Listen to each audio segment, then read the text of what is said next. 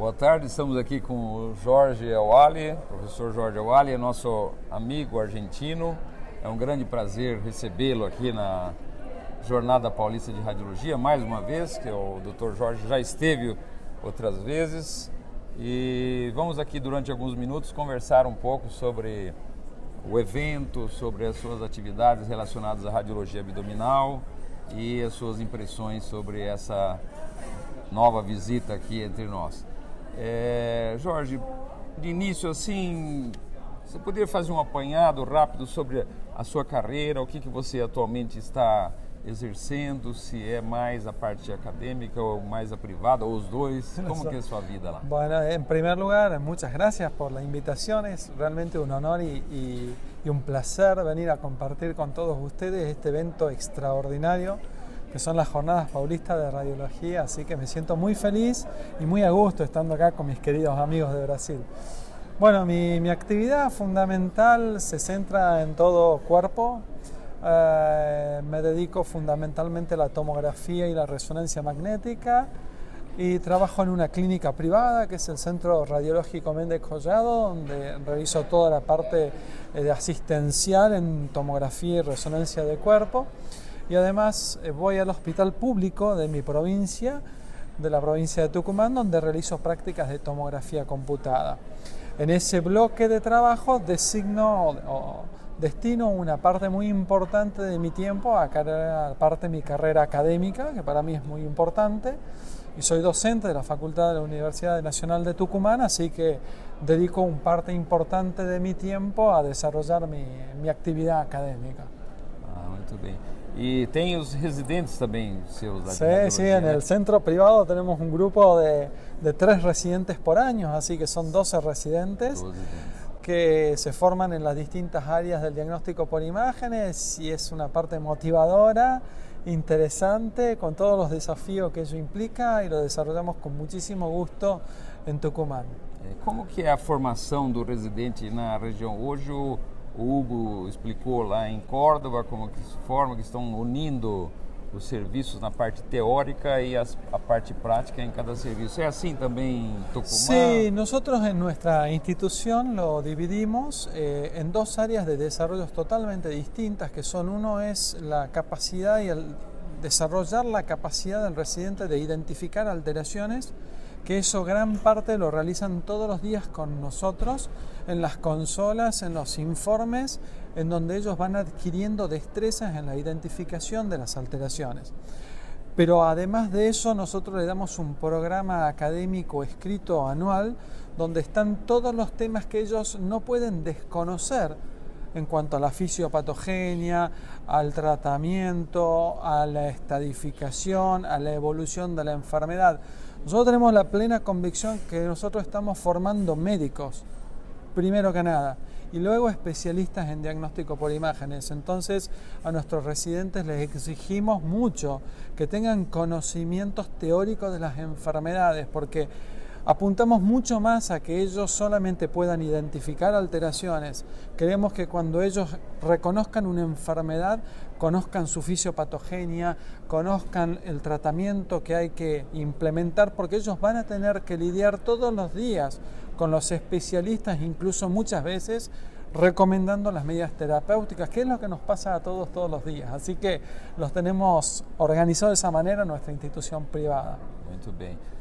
É, não podia deixar de aproveitar a presença do Jorge Awali, é um radiologista brilhante que nós conhecemos a, a reputação do Jorge, fazer alguns comentários sobre atualidades ou a prática que deve ter muita similaridade com o que nós fazemos aqui, algumas situações, por exemplo, dentro da área do abdômen, o emprego de contraste hepatoespecífico na ressonância, como que é, está sendo essa introdução, essa utilização no dia a dia, tanto na vida privada como na acadêmica? Quais seriam os benefícios para aqueles que estão nos assistindo, principalmente os principiantes, né, que podem trazer esse tipo de uso? Bueno, en Argentina hace solamente dos años que autorizaron el inicio y la implementación del contraste hepato específico en nuestros pacientes, así que nuestra experiencia en nuestro país es corta. Sin duda todos los que tuvimos la oportunidad de viajar al extranjero, en Europa esto lo usan de rutina hace muchísimos años, pero nuestra experiencia local es muy acotada. Es un método extremadamente útil, es una herramienta extremadamente útil, pero como absolutamente todo en radiología, esa utilidad debe ser aplicada en pacientes muy seleccionados. Muchas veces sucede que nosotros utilizamos una herramienta en forma sistemática y luego no encontramos los resultados apropiados y eso es consecuencia de no aplicarlas en las personas y en los pacientes que corresponden. El contraste de pato específico tiene indicaciones muy puntuales y todos la conocemos. Diferenciar una hiperplasia de un adenoma, contabilizar lesiones metastásicas en algunos pacientes, especialmente en carcinoma de recto, evaluar en vía biliar si existe alguna fuga postraumática. Tiene indicaciones puntuales, incluso en algunos casos de carcinomas hepatocelulares para diferenciarlos. En nuestro país tenemos hoy en día un impedimento bastante importante, a pesar de que tenemos alguna experiencia en esto todos, todas las semanas, que no es este, ajena a todo lo que nos sucede en Latinoamérica y es el costo. Eh, el costo es algo elevado, no está cubierto por la gran mayoría de las aseguradoras y por lo tanto es un gasto que tiene que incurrir al paciente, es un gasto adicional, es costoso y ese es uno de los principales limitantes para el uso rutinario de este contraste. Seguramente con el tiempo se irán aceitando algunos esquemas y permitirá una implementación mucho más rutinaria. Pero estamos trabajando fuertemente para que este método se conozca, este contraste tenga un buen conocimiento de cuándo utilizarlo, porque si nosotros los médicos sabemos implementarlo en los pacientes que corresponde, seguramente estamos beneficiando fuertemente a ese paciente. É, você comentando sobre o fígado, me ocorreu uma outra situação que também depende de, do relacionamento do radiologista com aquele que vai receber o exame, que é o emprego na descrição ou no laudo uh, do LIHADS. Se, como que tá, como que você vê isso daí, essa situação? É, tem uma aceitação, o grupo que recebe cirurgiões, clínicos, estão afeitos a essa descrição? Como é um processo de catequese, né? Es un proceso de catequesis totalmente, pero sin embargo nosotros estamos convencidos que este es el lenguaje del futuro. Ah, no tenemos ninguna duda de que esto del LIRATS se va a, a implementar como fue en su momento el BIRATS en mama. Entonces, estamos trabajando fuertemente en educación. Nosotros hemos notado de que los gastroenterólogos y los hepatólogos los este, cirujanos tienen desconocimiento de esta metodología bastante nueva, pero cuando uno le dicta las clases, cuando comienza a trabajar con ello, tienen una muy buena aceptación y están muy abiertos a recibir la información. Seguro que el único camino, como todo, es la educación, es enseñar, es actualizarnos nosotros los radiólogos para darle la información concreta. Pero de todas maneras no veo otro camino. Uno que tiene la oportunidad de trabajar en un hospital público, es mucho más sencillo ir caminando por un hospital y compartiendo con un gastroenterólogo, un cirujano, un paciente con una determinada categoría de LIRADS y, no, eh, y tener un lenguaje único, además que nos permite hacer estudios comparativos, evaluar resultados. Por supuesto que lleva su tiempo. En el medio donde yo vivo, en el norte de la Argentina, esto está en términos muy, muy basales. Estamos trabajando para mejorar y tenemos serias ambiciones de que esto, con el correr de los años, esté implementado perfectamente bien en el medio. Outra situação que talvez não seja tão bem definida, mas que ainda é muito controversa, é em relação à próstata também. Próstata. Né? São, todas as sugestões são possíveis, é, existe uma angústia muito grande para o lado do paciente, do urologista, qual a conduta tomar, observar, intervir. Como que no dia a dia, na, na sua prática, um paciente com uma suspeita de uma lesão prostática ou que vai investigar um PSA que está elevado, como que é essa abordagem? Aqui nós temos notado, né, já existiu isso, que houve uma queda muito grande do número de biópsias que nós fazíamos muito com a introdução da ressonância magnética, maior emprego, aceitação pelos urologistas, isso está em transformação. como que é na Argentina também. Sí, pasa, exactamente lo mismo. Yo me acuerdo hace 10 años atrás, pensar en próstata era un terreno excluido totalmente de la resonancia magnética y hoy se ha implementado como una herramienta estupenda para el diagnóstico de un sinnúmero de afecciones y entre ellas el cáncer de próstata. Eh, nuestra, en nuestro medio, eh, bueno, como en todos lados, se ha ido reduciendo mucho la cantidad de secuencias. Esto se inició como algo multiparamétrico, en realidad todo cuerpo es multiparamétrico pero hoy gran parte del estudio de la evaluación del carcinoma prostático, gran parte de los pacientes con simplemente un T2 y la difusión ya tenemos un panorama muy claro.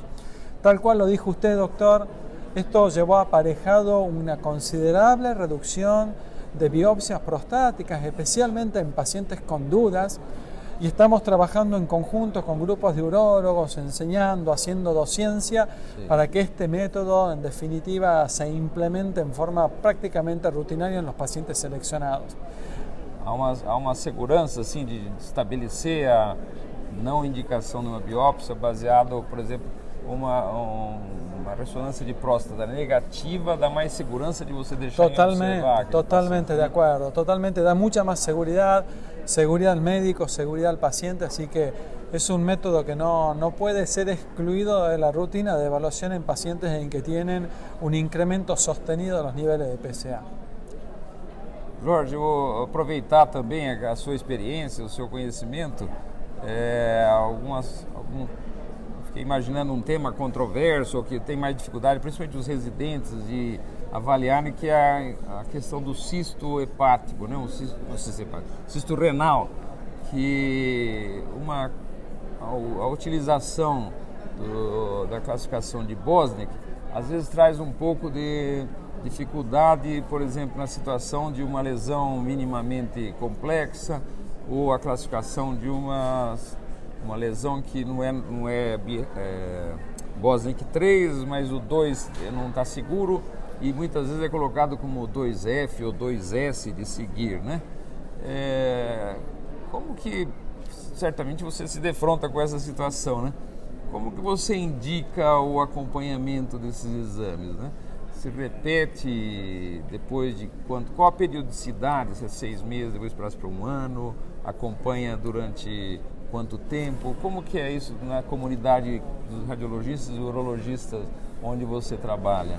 Bueno, esa es una pregunta extremadamente difícil, porque la respuesta no está en ningún libro, la respuesta no está en ningún paper, la respuesta está en nuestra experiencia. Y puntualmente las lesiones de categoría 2F, en cuanto a lo que es nuestra experiencia, nosotros hemos notado que existen básicamente dos subgrupos en esa entidad o en esa clasificación.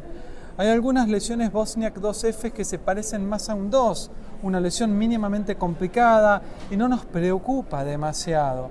Pero están las lesiones 2F que se parecen más a un 3 y tienen hallazgos que son mucho más preocupantes. El tema acá es que no hay nadie que haya dicho cuánto tiempo ni cada cuánto hacerle seguimientos. Entonces nosotros lo que habitualmente hacemos es con esas lesiones 2F que no tienen tanta preocupación desde el punto de vista imagenológico y puede acercarse más a un 2, le hacemos un control dos años seguidos cada seis meses. Mientras que aquellas lesiones, muchas veces alternando la ecografía para evitar la radiación del paciente. Mientras Alternando con resonancia. Alternamos con, con, tomografía o resonancia o la ecografía, depende del paciente y de la cobertura del paciente. Ahora, las lesiones que tienen hallazgos más preocupantes, más acercándose a un 3, el control lo hacemos a más largo plazo, puede requerir 3, 4 años o incluso más todavía. Lo que sí ha mostrado la literatura y lo que sí han mostrado los papers es que si una lesión quística compleja de tipo 2F, que no la tengo totalmente clara cómo se va a comportar, si se va a comportar como una lesión maligna, la modificación imagenológica la va a hacer a corto plazo. Sería muy difícil encontrar una lesión sospechosa que dentro de 10 años se transforme en un cáncer.